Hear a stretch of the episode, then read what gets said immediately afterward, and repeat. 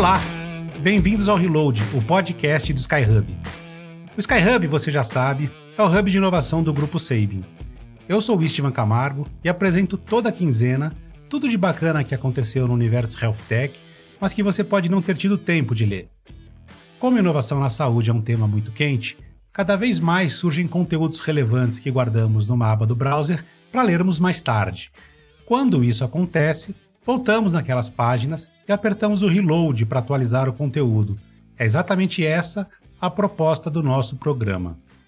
No episódio de hoje, a gente vai falar sobre uma tendência que ganhou muita força e que não dá sinais de que vai perder o fôlego tão cedo. Segundo a McKinsey, as soluções de saúde digital podem ser divididas em cinco categorias com diferentes propostas de valor e diferentes expectativas de crescimento para os próximos anos.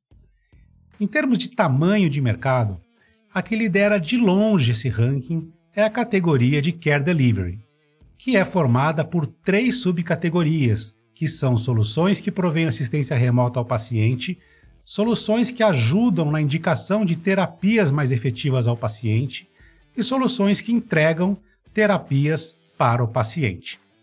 Nossa conversa de hoje vai se dar em torno dessa categoria de care delivery, mas dando uma atenção especial à perspectiva dos médicos em relação à adoção dessas soluções. Vamos nessa? Bom, para ajudar a comentar esse episódio, eu convidei um baita empreendedor e amigo que é médico e que lidera uma startup que nós temos a alegria de ter entre as primeiras residentes do Skyhub, que é o Jamil Kadi. A empresa dele, que ele mesmo vai explicar um pouco do que faz, chama WeCare, e ela atua tanto na subcategoria de assistência remota, quanto naquela que ajuda no suporte à decisão clínica em situações de altíssimo risco. Jamil, que bacana ter você aqui no Reload e muito obrigado por compartilhar com a gente um pouco da sua perspectiva privilegiada sobre esse tema. Obrigado, Istvan. É um prazer estar aqui com um amigo tão querido, um mentor né, da nossa startup em vários momentos e agora a gente faz parte aí do Sky Hub né, e para a gente é uma alegria fazer parte desse primeiro batch. Bem, agora que nosso convidado já está super bem apresentado, Vamos direto aos principais pontos de hoje.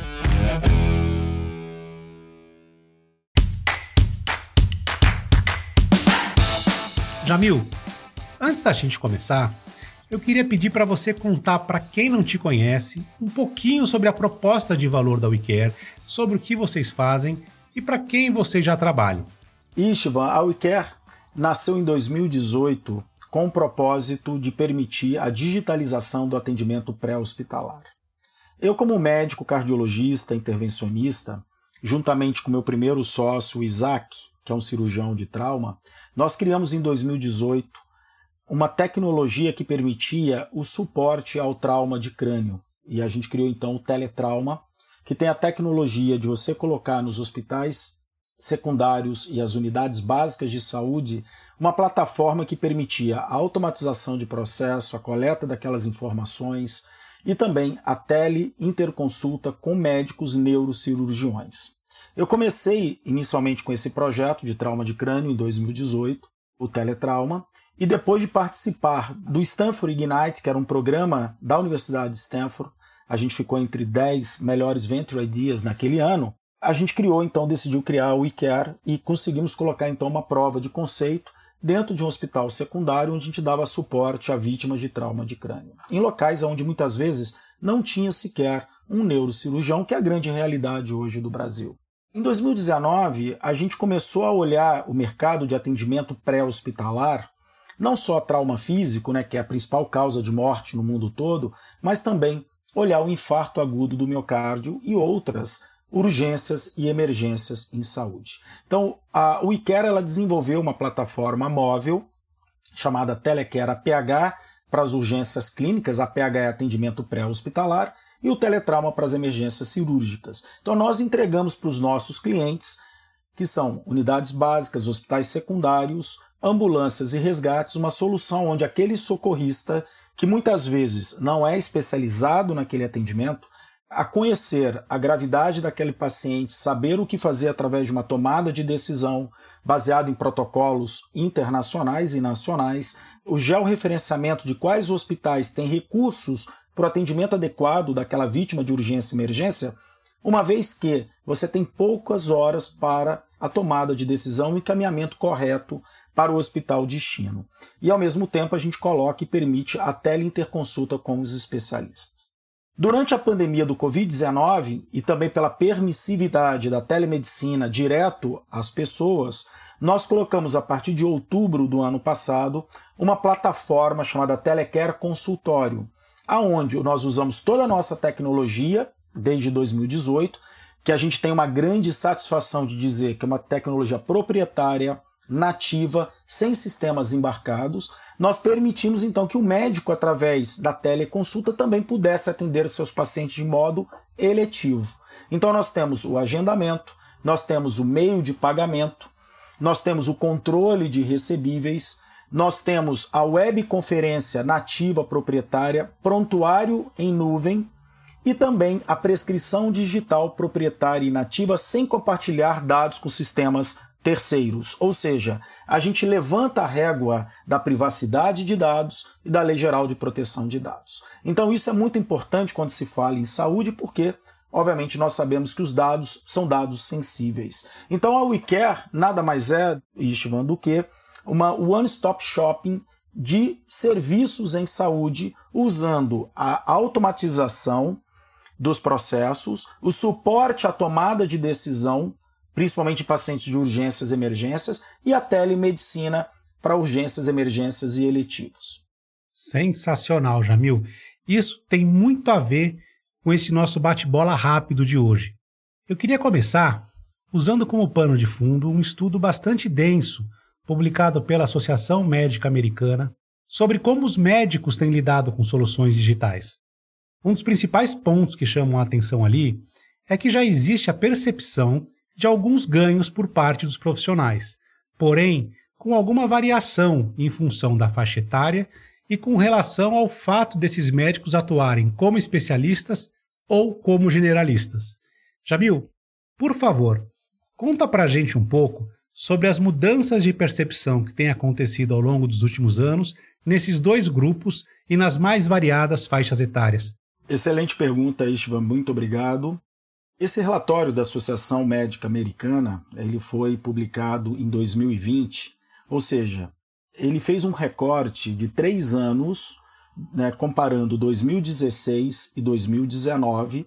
Um pouco mais de mil médicos responderam esses questionários. Obviamente são médicos americanos e um, uma curiosidade, foi, ocorreu antes da própria pandemia né, do Covid-19. Ou seja, é um recorte bastante interessante que mostra a propensão né, da adoção de e-health, né, ou a saúde digital, entre os mais diversos médicos das mais diversas especialidades, ou até mesmo médicos da atenção primária na saúde, os médicos generalistas.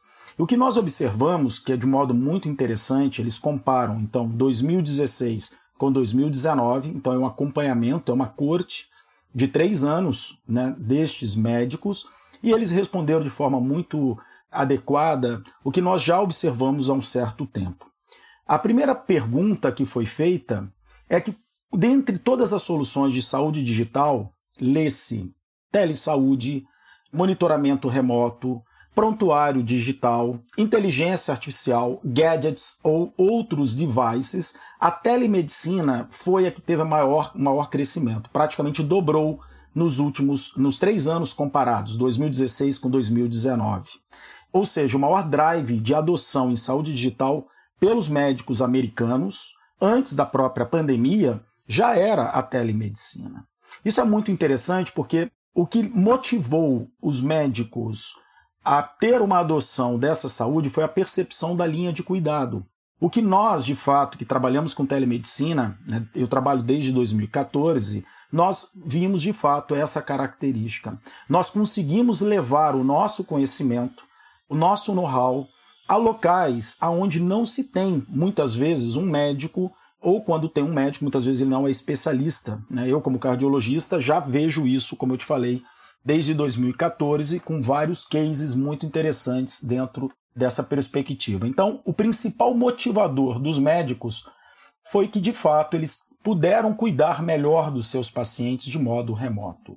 É muito curioso, respondendo a sua pergunta, que há uma diferença de faixa etária. Quando comparam os médicos até 50 anos ou mais de 50 anos, os médicos mais jovens são os que mais adotaram ou que já estão usando ou que vão usar a telemedicina nos próximos anos. Isso faz com que há um movimento, né, a gente sabe muito bem, né, da digitalização de qualquer processo, seja ele na medicina, seja ele no banco, seja ele na solicitação de uma pedida de um e-commerce ou de qualquer comida hoje no mercado, você acaba tendo essa percepção da digitalização e, obviamente, a medicina não ia ficar para trás. E, logicamente, os médicos mais jovens são os que mais adotam esse tipo de tecnologia em comparação aos médicos com pouco mais de idade. Quando se comparam, por exemplo, os médicos generalistas, né, que são os primary physician care, em comparação com os especialistas, os médicos generalistas são os que mais adotam também a tecnologia. Isso é muito interessante, até respondendo como médico, esse comportamento, é porque muitas vezes o médico generalista ele lida com aquele primeiro diagnóstico, aquela primeira consulta, antes de encaminhar aquele paciente para um especialista. Porque muitas vezes o paciente não sabe se ele precisa ir diretamente para um especialista ou se ele pode passar com um médico generalista. Então, o clínico geral aqui no Brasil, ele faz o que? Uma consulta preliminar. Então estes médicos, eles acabam atendendo os mais diversos tipos de doenças e agravos em saúde antes de encaminhar aquele paciente para um médico especialista. Existe um viés quando a gente olha em relação aos médicos especialistas. Né? Os médicos especialistas, muitas vezes eles usam equipamentos, devices intra-hospitalares e muitas vezes a, a telemedicina para estes médicos generalistas, eles não têm uma adoção tão rápida ou maior do que os médicos generalistas. Por quê? Eles precisam de equipamentos, né, como tomografia, ressonância, ecocardiograma. Então, muitas vezes esses próprios profissionais acabam tendo uma certa dificuldade na questão da consulta por teleconsulta, na consulta da orientação, da linha de cuidado, como por exemplo, a questão das medicações, da solicitação de exames, da avaliação desses exames. Então, isso faz com que os médicos generalistas sejam mais early adopters da telemedicina em relação aos generalistas. Mas, obviamente, a pandemia mudou tudo isso. Né? Por exemplo, existe um artigo muito legal do JAMA que mostra agora, no pós-pandemia, esses mesmos médicos americanos né, que tinham um pouco mais de 30% na época pré-pandemia, hoje nos Estados Unidos 55% das consultas elas são por meios digitais, ou seja, houve um shift, né, uma mudança de comportamento. Então, os médicos hoje, por conta da pandemia e provavelmente pela adoção dessa tecnologia e plataformas cada vez melhores, mais confiáveis, mais seguras, os médicos hoje nos Estados Unidos chegam a 55% de consultas remotas e 45% de consultas presenciais. Então, essa mudança ela também é notada em outros países, como Austrália e Canadá. Canadá, para se ter uma ideia, a um pouco mais de 70% de consultas por telemedicina. Tudo bem, existe uma característica do Canadá ser um país com uma certa dificuldade de acesso à saúde. O que eu não acho que o Brasil é um pouco diferente do Canadá, olhando a grosso modo, porque a gente tem um país, obviamente, continental e muitas vezes o acesso é muito difícil. Então eu entendo esse, essa movimentação da telemedicina na saúde algo que de fato, obviamente, a pandemia aumentou muito essa adoção, mas já era uma tendência em comparação 2016-2019 por esse relatório da Associação Médica Americana. Muito boa resposta, viu?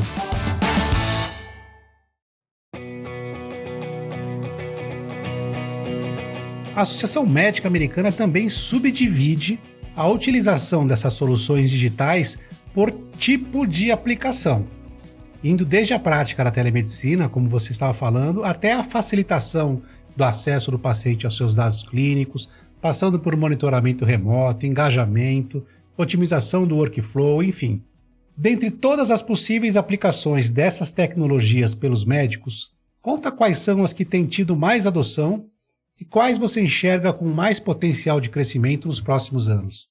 Oi, Ichiban, na verdade, essa pergunta sua é muito bacana, ela é muito pertinente e é uma pergunta, obviamente, de alguns bilhões de dólares. Né? Sim. Mas quando a gente olha esse recorte da Associação Médica Americana, né, que é uma tendência, eu acho que é muito legal a gente comparar antes da pandemia, e, e você foi muito feliz em trazer esse relatório, porque a pandemia mudou muito, né? A gente não sabe muito bem o que vai acontecer com a saúde nos próximos anos. Mas sem dúvida nenhuma, a telemedicina não vai ficar de fora, muito pelo contrário. Né? Exatamente por essa tendência que já vinha por conta desse relatório que você citou.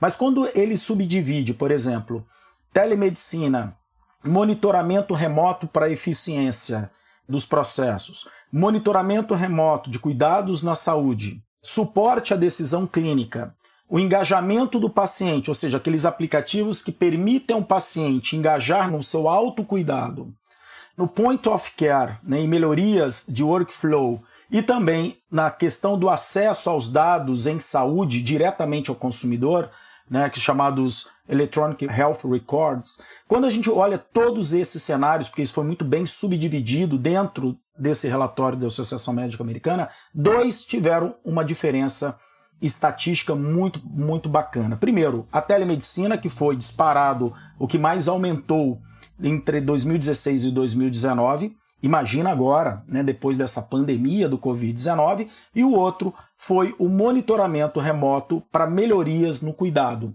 Então isso vem, obviamente, ganhando força. Então, se hoje eu pudesse refazer a WeCare, obviamente isso é um exercício que qualquer CEO faz, né, de desconstrução das suas soluções para cada vez trazer algo melhor para o mercado, eu obviamente continuaria apostando na telemedicina e também nesse monitoramento remoto para melhoria das linhas de cuidado. Então são, são os IoTs que vão trazer informações em tempo real, monitoramento de sinais vitais, de parâmetros clínicos, né? E obviamente a telemedicina, como eu falei para você.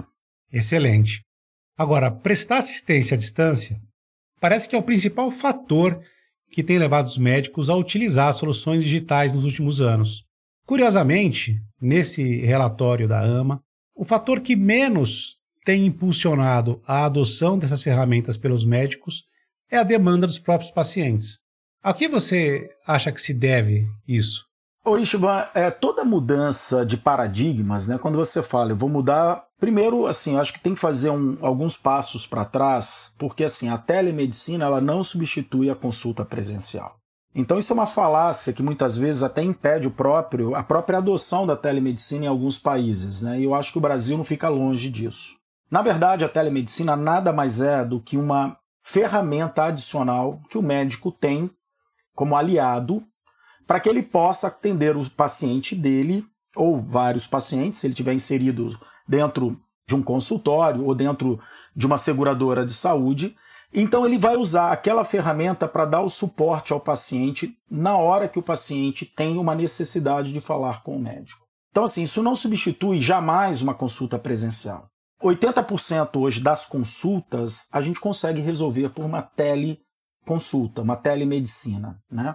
E é muito curioso, Istvan, que a percepção de valor ela é tão grande que hoje, quando você olha o Net Promoting Score de teleconsulta, ela é muito superior de uma consulta presencial. Então, essa percepção de valor do paciente poder estar na casa dele, no momento dele, Imagina numa cidade onde você tem acesso difícil, né? Quando você fala de telemedicina, você está permitindo acesso, que eu acho o maior ganho de valor dessa tecnologia. O médico e o paciente têm naquele momento a possibilidade de ter uma interação. Obviamente, a gente está falando de plataformas dedicadas, homologadas, com privacidade de dados, com LGPD, ou seja, dentro do arcabouço obrigatório e necessário para a teleconsulta, o paciente se sente muito mais acolhido. Então, hoje você tem um Net Promoting Score acima de 95 em comparação a 70, 75 de uma consulta presencial. Por quê? Porque hoje muitas vezes o paciente vai até o médico para trocar uma receita, para tirar uma dúvida, para pedir uma segunda opinião, ou por coisas que são corriqueiras, que muitas vezes só a anamnese, que é você conversar com o paciente, você consegue resolver aquela questão. E, obviamente, cabe ao médico a tomada de decisão. Eu não consigo resolver agora o seu caso, eu preciso lhe ver presencialmente. Logicamente, direcionar aquele paciente para uma consulta presencial. Uma coisa não exclui a outra. É lógico, é uma mudança de comportamento. E essa mudança de comportamento, ela leva, obviamente, um tempo, né? Veja, Quando você olha para o cenário do próprio relatório da AMA, 2016 para 2019 dava um torno de 35%. Agora, pós-pandemia, acima de 50%.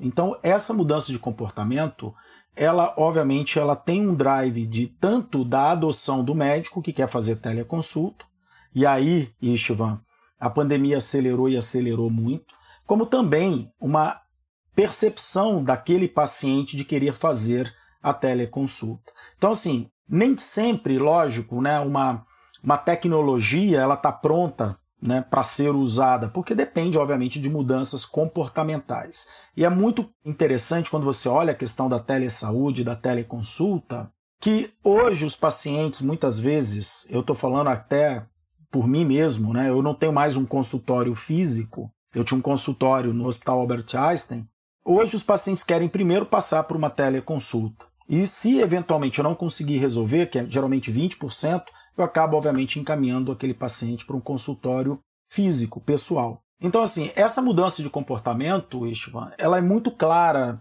exatamente olhando todo esse cenário. E esse dado da Associação Médica Americana ele é muito feliz, porque ele pega um recorte antes da pandemia e hoje a gente tem um cenário peri-pandemia, né? porque a gente ainda não terminou essa questão da pandemia. Então, assim, eu acho que esse legado vai ficar. Então, eu acho que a telemedicina, olhando dentro de um cenário como o Brasil, onde você tem um país de acesso à saúde difícil, quando você olha, por exemplo, dados da própria Associação Médica Brasileira, né, a MB, ou a da própria Conselho Federal de Medicina, você tem geralmente as regiões norte e nordeste com uma relação médico-paciente menor do que o aceitável pela própria Organização Mundial de Saúde.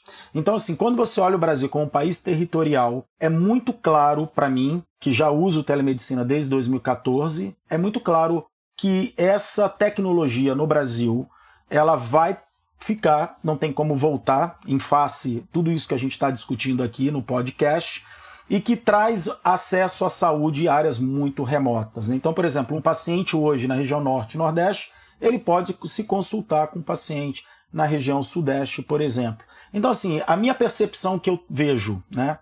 Eu vejo com muito bons olhos, né? Se por acaso o médico não tiver uma ferramenta de telemedicina hoje, ele vai ser substituído por aquele médico que tem.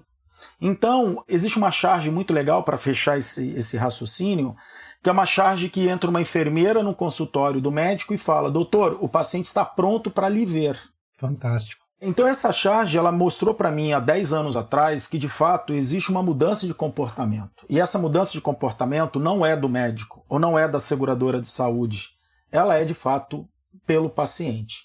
Então, Istvan, respondendo a sua pergunta, eu acredito que a telemedicina ela não só veio para ficar, como ela vai ser nos próximos anos uma ferramenta de acesso, de linha de cuidado, de prescrição digital, tudo em prol da promoção de saúde do paciente. E quem vai designar isso é o mercado. E quem é o mercado? É o paciente, não é o médico.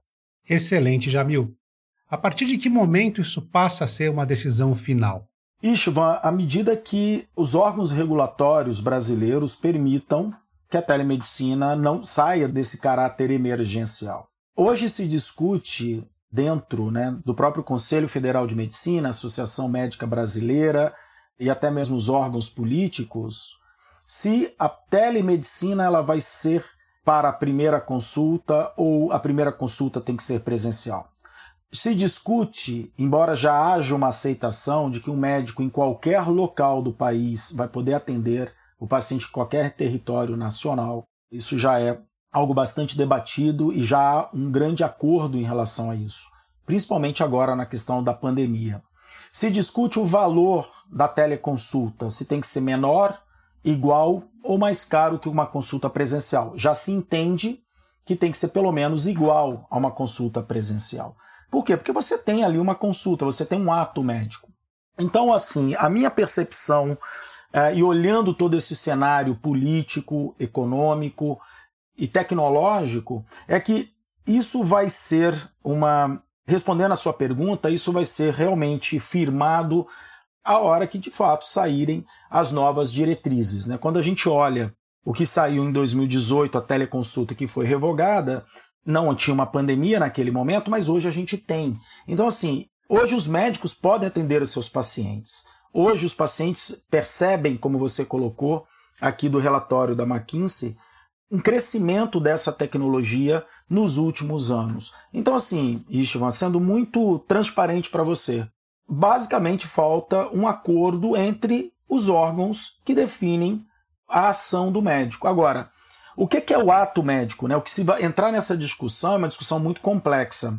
Assim, o médico ele pode a qualquer momento ele permitir o atendimento daquele paciente e cabe ao médico a decisão de como fazê-lo e ao paciente de como querê-lo. Então não há uma, na minha opinião, é óbvio, a gente tem que seguir as normativas organizacionais, mas a gente não pode esquecer a percepção do médico e do paciente nessa linha de cuidado. Então, em que momento isso vai acontecer? A hora que saírem as novas resoluções que já estão tramitando, inclusive a gente vai ter agora uma audiência num plenário, inclusive a gente foi convocado, para poder de fato contar um pouco dessa nossa experiência, porque é realmente esse cuidado, eu como médico e como empreendedor, percebo que os pacientes têm muito interesse e os médicos também. Então, a hora que isso vai mudar? A hora que saírem as novas resoluções que foram revogadas nos anos anteriores. Muito legal, muito obrigado, Jamil. Bom, esse é um tema daqueles que está longe do fim e que nós ainda vamos acompanhar muitos desdobramentos nos próximos meses e anos.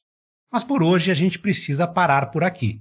Eu quero agora agradecer mais uma vez pela participação do Jamil e dizer que assim que toda essa confusão passar, a gente espera ele por uma visita presencial, sem telemedicina, presencial, no nosso hub lá em Brasília. Obrigado, Jamil. Istvan, eu que agradeço, é um prazer estar aqui. Embora a gente já se conheça presencialmente, né, de vários eventos, acho que desde 2018 você assistiu meu primeiro pitch do teletrauma dentro de um evento. E foi muito engraçado porque na época me apresentaram você e desde então a gente ficou amigo. É verdade. E hoje a gente está junto no Sky Hub, que é um prazer imenso.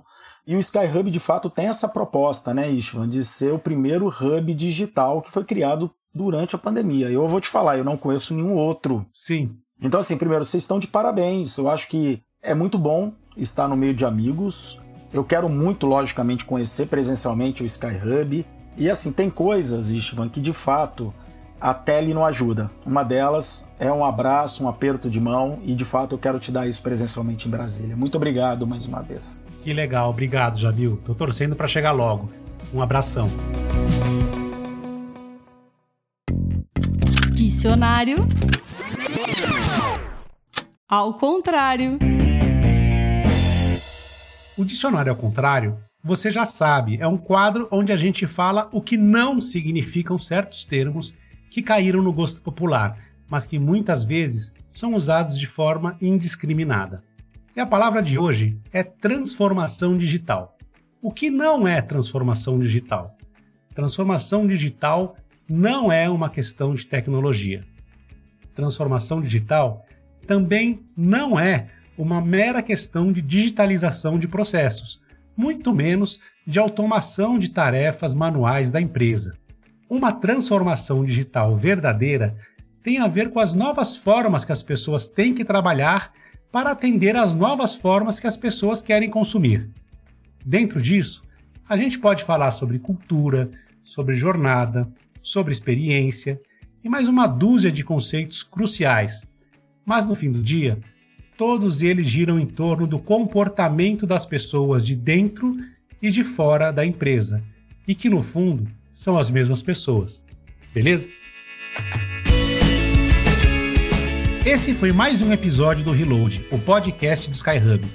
Vamos nos encontrar daqui a 15 dias com mais novidades sobre o universo Health Tech para te deixar a par da sobrecarga de notícias que estão invadindo seu browser. Valeu!